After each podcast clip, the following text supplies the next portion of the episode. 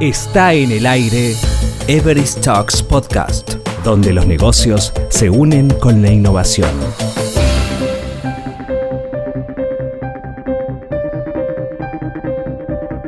¿Cuál es el papel del lenguaje para nosotros y cómo podemos escuchar mejor? Estas son cuestiones cada vez más importantes para los líderes de negocios y por lo tanto invitamos a un experto a responderlos aquí en esta edición de Everest Talks Podcast. Hablamos de Patricia Viviana Rodó, asistente del CEO de Everest Argentina, Pablo Pereira, y que aún apoya en otras áreas como marketing y ventas. Patricia da dos módulos en la Escuela de Líderes para Jóvenes Ejecutivos. Empezamos a hablar con ella al presentar esta pregunta. La palabra crea, la palabra transforma. ¿Qué importancia tiene esto para nuestro trabajo? Bueno, eh, si yo les pregunto, ¿qué sintieron cuando alguna vez les dijeron, estás contratado o estás despedido. Esas palabras crean un mundo diferente para la persona que las recibe. Los declaro marido y mujer. A partir de esas palabras hay una nueva realidad para esas dos personas. Esto, bueno, lo traemos desde el coaching, que es este, la última profesión que he adquirido hace unos años y en la cual estoy desarrollándome también en Everest como coach consideramos que, las palabras son muy, muy importantes y que nos definen en cuanto a nuestras acciones y en cuanto a nuestros valores. La ontología del lenguaje es una de las disciplinas de las cuales se nutre el coaching y considera al ser humano como un ser lingüístico, o sea, que se desarrolla y define a través del lenguaje. Esta disciplina sostiene que el ser humano crea su identidad en el lenguaje. Si le decimos a un niño desde pequeño, sos un tonto, no sirves para esto o para aquello, ese niño crecerá pensando que realmente es un tonto porque sus papás se lo han dicho. Crearon esa realidad de ser tonto, ¿no? Si yo, llevándolo al área corporativa, si yo le doy feedback a alguien y le digo, tu trabajo es un desastre, esa persona entenderá soy un desastre, no que su trabajo es un desastre. Ahora, ¿qué diferente puede ser a decirle, siento que tus entregables tienen un nivel diferente al acostumbrado, que no alcanzan el estándar que habíamos acordado y me gustaría entender qué pasó? Eso es lo que les puedo contar con, en relación a que la palabra transforma. Nuestro día a día ¿Cuál es el papel del lenguaje para nosotros? Bueno, en el entorno corporativo, una de las habilidades blandas más requeridas en estos tiempos es el de la comunicación. Si bien la comunicación incluye el lenguaje verbal y el no verbal, la palabra es la que nos permite negociar, dar feedback, pedir ayuda, crear procesos, tomar decisiones, definir temas. Desde el coaching decimos que somos una red de conversaciones. Todo nace y sucede en una conversación. Imagínense Steve Jobs y su amigo en el garage de su casa todo nació de una conversación y fíjense a lo largo de los años en lo que se convirtió, ¿no? Cuando se fundó Everest, o sea, hubo dos personas que se juntaron y dijeron, bueno, vamos a fundar una empresa. Y fue una conversación. Por eso repito, todo nace y sucede en una conversación. Si no sabemos o no podemos hacer pedidos, comunicar asertivamente lo que necesitamos, o lo que nos gusta o no nos gusta, si no podemos delegar o empoderar a nuestros equipos, si no nos lideramos dándoles herramientas de comunicación, seguramente se produzcan cortocircuitos en los procesos, los famosos malentendidos. La comunicación, para mí, no solo se basa en lo que se dice, sino también en lo que no se dice. Por eso hay una nueva tendencia hacia la cultura de la pregunta hacer una pregunta poderosa nos puede dar contexto de lo que está pasando en un área o en un equipo, o qué le pasa a una persona. Hacer una pregunta puede ser mucho más efectivo que dar una orden o leer un informe. Eso es el lenguaje, eso es lo que nos permite lograr, es no solamente nos diferencia del resto de las especies, es, es lo que nos permite socializarnos y conectarnos con otra persona. Los seres humanos se crean a sí mismos. Patricia, ¿qué significa esta afirmación para el contexto de esta entrevista? Bueno, eh, como les decía, la ontología del lenguaje sostiene que el lenguaje no es pasivo ni descriptivo, sino que es acción, crea realidades, historias. somos lo que decimos y actuamos como somos. No somos seres ya constituidos con propiedades fijas y permanentes, sino que estamos en constante cambio. Nuestra identidad depende de nuestras acciones y la acción es el propio lenguaje.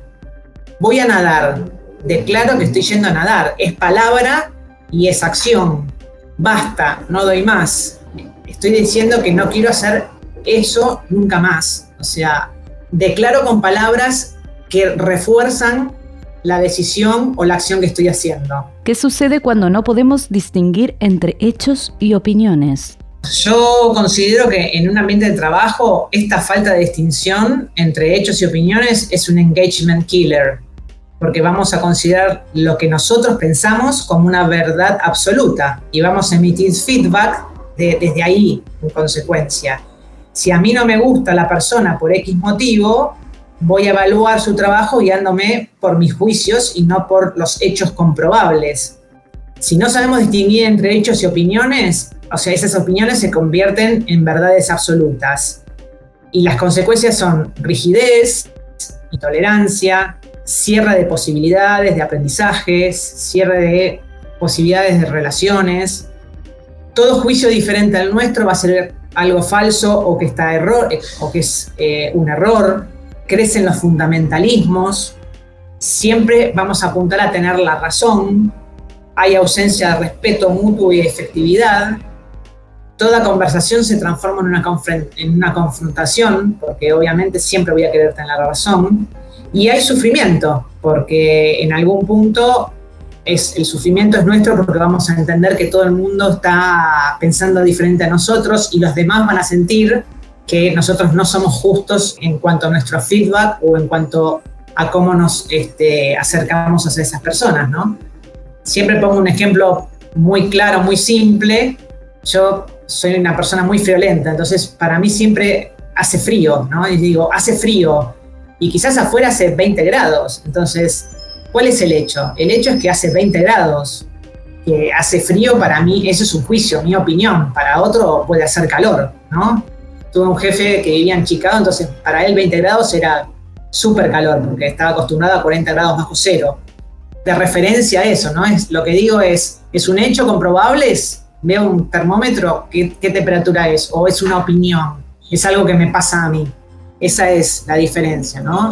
Y lo que puede pasar en un, entorno corporativo cuando no, distinguimos entre hechos y opiniones. Escalera de inferencias. Patricia, ¿a qué se refiere? Bueno, la escalera de inferencias es una herramienta para evitar que los juicios se transformen en hechos. Estos que hablábamos hace un ratito, ¿no?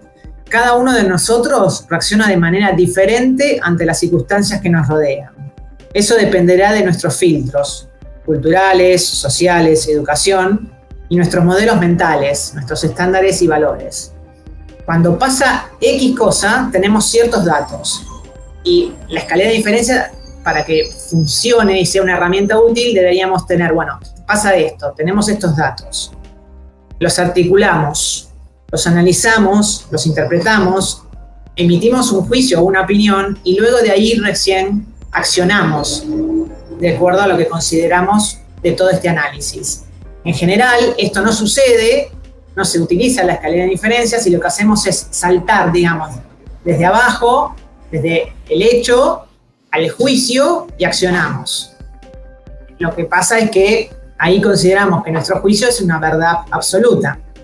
Recuerdo cuando estaba estudiando coaching y estábamos viendo este tema, vimos un video donde había una persona corriendo con una cartera de mujer, pasó al lado de una patrulla y la patrulla ve a alguien corriendo con una cartera bajo el brazo, automáticamente enciende sirenas y lo empieza a perseguir, hasta que se detiene cuando llegan a un lugar donde una persona, va, una señora baja de un, de un autobús y esta persona le entrega su cartera y dice, señora, se le olvidó en, la parada anterior.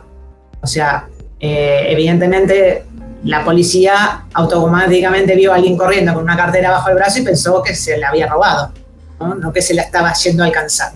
No analizaron las alternativas que podía tener ese hecho que estaba pasando. Como seres lingüísticos, poseemos la capacidad de proveer razones para todo lo que acontece. O sea, le damos una razón a todo lo que nos pasa. Es el cuentito que nos contamos. Entonces vimos a alguien correr y nos contamos el cuentito que robó la cartera. Eh, en general, esa razón que le damos a los hechos guarda relación con el, con el observador que somos y no con lo observado. Siempre cuando emitimos en juicio, el juicio habla más de nosotros mismos que del otro. la razón de un fenómeno no pertenece al fenómeno en sí, sino a su explicación. ¿Qué nos alivia explicar que esa persona había robado la cartera y no que la estaba llevando a, devolver? ¿Qué nos explica decir que la culpa de algo que pasa es de otro y no, no, no mía? ¿no? O sea, ¿qué cuentito nos contamos todo el tiempo en relación a lo que está pasando? Patricia, ¿de qué se trata y cuál es la función de la escucha activa? Vamos a hacer una diferencia bastante básica, pero es importante empezar, ¿no? De diferenciar oír de escuchar, ¿no? Oír es la habilidad, biológica, que tenemos el sentido del oído. Mientras hablamos ahora, hay ruidos alrededor nuestro, los cuales no le prestamos atención, pero sí los estamos oyendo, ¿no? El colectivo que pasa por la avenida enfrente de mi casa, si mi marido caminó por atrás eh, o fue al baño. Entonces, estamos todo el tiempo oyendo cosas, pero no estamos escuchando, porque escuchar es la combinación de oír más interpretar lo que me están diciendo, y yo agrego más estar presente. Yo estudié periodismo hace muchos años, eh, presentaban el proceso de la comunicación con un emisor, un canal y un receptor, y hacían hincapié en que la parte activa de la comunicación era el emisor, o sea, el que hablaba, el que habla. Hoy día hay toda una tendencia a considerar que la escucha es la parte activa de la comunicación. Eh, a partir de la escucha, cómo interpretamos ese mensaje, ¿no? Porque una cosa es lo que la persona dice y otra cosa es lo que yo escucho. Y son dos cosas diferentes. Entonces, ¿cómo hacer para que lo que se dice y lo que se escucha tengan algo en común y se, y se logre la comunicación? la escucha activa es bajarle la voz a mi conversación interior, a mis juicios y captar el mensaje del otro y los, su mensaje si los hubiera, ¿no? Porque muchas veces hay que estar prestando atención no solamente a lo que nos dice una persona, sino a lo que no nos está diciendo, ¿no? Este, escuchar también es escuchar mirando. ¿Ven el, el símbolo chino de la escucha? Involucra cuatro palabras. Oídos, ojos, atención y corazón. Para terminar, Patricia, ¿y cómo podemos escuchar mejor? Haciendo referencia al cuento de Caperucita, creo que todos los conocen, Caperucita, la, niña que llevaba la, este, la caperuza roja. Eh, no hace falta, para escuchar mejor, no hace falta tener orejas más grandes como el lobo, ¿no? Para escucharte mejor, sino hace falta tener el corazón más grande. Escuchar es un arte, porque implica comprender lo que el otro quiere decir y no solo escuchar lo que yo quiero oír o escuchar solo para responder. Escuchar es empatía, ponerse en los zapatos del otro, es realmente entender qué le está pasando, es presencia, es estar presente en lo que me dice y no estar con el celular o estar pendiente del mail que está por llegar es bajarle otra vez, es bajarle la voz a mis prejuicios, es no querer tener siempre la razón, es respetar al otro como un otro, aunque piense diferente, aunque lo que esté diciendo a mí no me guste, es no querer imponer mi punto de vista. El arte de escuchar es un entrenamiento y hay que tener ganas de, lograr, de lograrlo. Tengo como un dicho que me repito siempre cuando a veces me falla la escucha cuando hablo repito solamente lo que sé. Cuando escucho aprendo algo nuevo. Bueno, para el entorno corporativo, las conversaciones más importantes, según mi punto de vista, ¿no? son las de la relación, la de la posibilidad y la de coordinación de acciones. Dijimos ya que somos una red de conversaciones y que todo sucede en una conversación. Las empresas van adelante porque tienen conversaciones eh, con sus clientes internos y con sus clientes externos. La conversación de la relación es eh, la que diseñamos porque estamos preocupados por un miembro del equipo y queremos saber qué les pasa y cómo podemos ayudar. El desafío es no caer en una conversación de juicios en donde le decimos, sos esto, sos aquello, estás haciendo las cosas mal, ¿no? O sea, si diseñamos un espacio y un tiempo para una conversación de relación, tenemos que practicar la escucha activa y entender qué le pasa a esa persona. Porque detectamos que no está rindiendo lo que siempre rinde, o porque notamos que está triste, o durante este tiempo de pandemia que está ausente, o lo que fuera. O sea, realmente yo considero que a nivel corporativo las conversaciones de relación son muy importantes. No todo es, es, negocio, ¿no? Si vos, tus clientes internos son felices, van a ser felices a tus clientes externos, ¿no? Entonces hay que cuidar nuestras conversaciones. La conversación, la otra que, habíamos, eh, que les había dicho es la conversación de posibilidades. Es cuando sabemos que queremos hacer algo, pero no sabemos cómo. Entonces diseñamos una conversación para aprender o pedir ayuda o ver cómo podemos hacer, ¿no? Yo quería diseñar algunas cosas en relación a la comunicación. Entonces la llamé a Meli y le dije, mira, tengo algunas ideas, ¿qué podemos hacer? La verdad no se me ocurre cómo. Y ella generó otra red de conversaciones a través de ustedes y bueno, y hoy estamos grabando el podcast. Se entiende, ¿no? La diferencia entre la, la conversación de relación y la conversación de la posibilidad sí tengo una relación con Meli, entonces pude pedir ayuda, porque a veces también generar o diseñar conversaciones es un proceso de aprendizaje porque da miedo, porque no sabemos qué va a pasar. En general, cuando diseñamos una conversación tenemos que tener en cuenta no solamente mis sentimientos o, mis sensaciones o mis motivos, sino las necesidades de la otra persona, el contexto, el contexto de tiempo y espacio, ¿no? Eso, eh, no es lo mismo pedirle algo a alguien eh, cuando sabemos que está ocupado o cuando está por hacer una entrega de un presupuesto o algo que decís, ay, mira, te quiero hablar que quiero hacer un podcast y está preparando el presupuesto 2021. No es el momento adecuado, ¿no? Eh, diseñar una conversación lleva todo un trasfondo y hay que tener en, en consideración no solamente lo que yo quiero, y además, si no consigo lo que yo quiero, hasta dónde estoy dispuesta a negociar, ¿no? Si la respuesta es no, ¿qué otra cosa me serviría? ¿No? ¿Qué, otra cosa me, puede ser útil?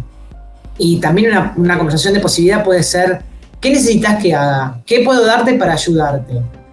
Porque la verdad no sé. Sé que puedo ofrecer algo, pero no sé qué te puede servir. Eso también es una conversación de posibilidad. Otra de las conversaciones importantes en el, en el mundo corporativo es la de diseñar, la de coordinación de acciones. Las conversaciones para coordinar acciones son importantes para que no se pierdan cosas en el camino y se cumplan los procesos. Por ejemplo, un ejemplo muy básico creo que son las dailies, ¿no? En el entorno ágil. Las dailies son justamente qué hiciste ayer, qué hago hoy, qué vamos a hacer, qué ves que no que te puede trabar hoy para hacer tus tareas. Es coordinar las acciones que necesitamos para lograr un objetivo, llegar a una meta, cumplir con una entrega, ¿no?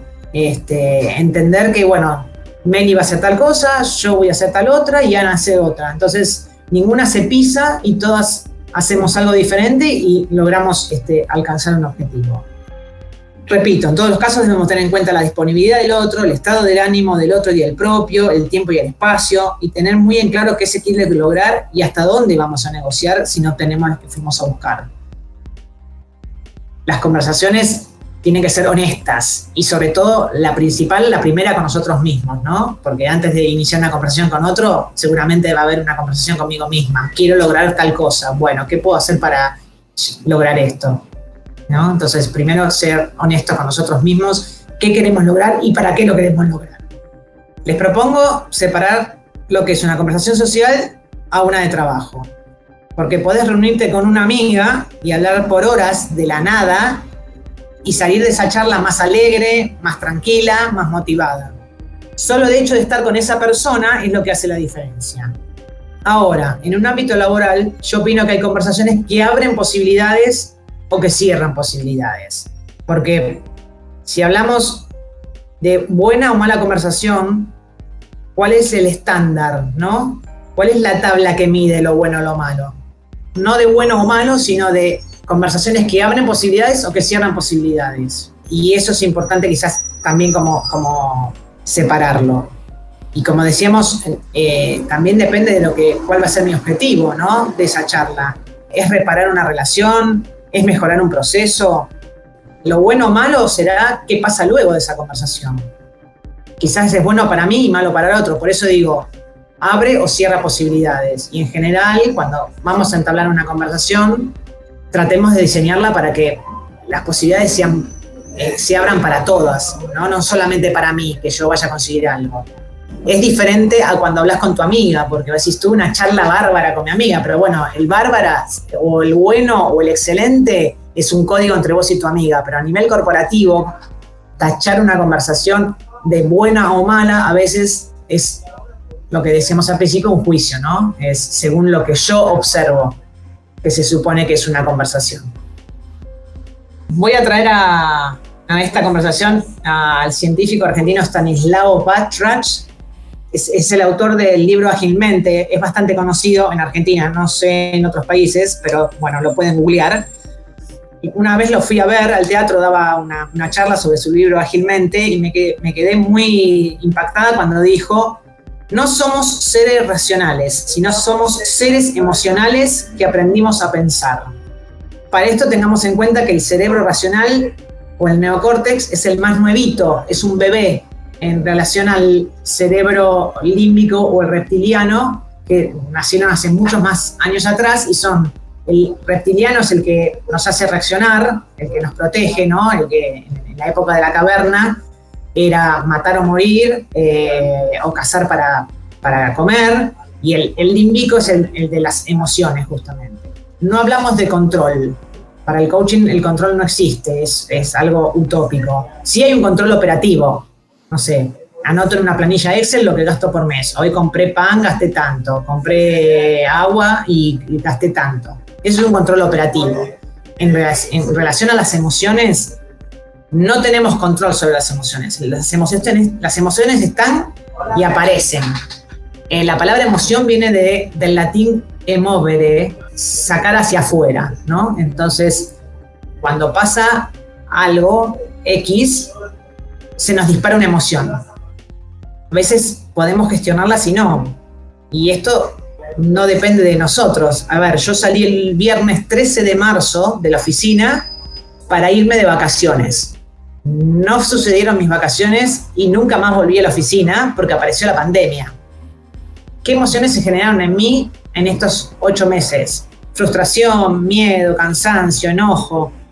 No puedo controlar lo que pasa alrededor, no puedo controlar lo que dicta o, las leyes que emite mi gobierno y dice, bueno, están en aislamiento y no pueden salir a la calle, o sea, no puedo controlar eso porque me, trasciende el virus, no lo, puedo, no lo podemos controlar. Entonces, lo único que puedo gestionar es cómo reacciono frente a esas situaciones.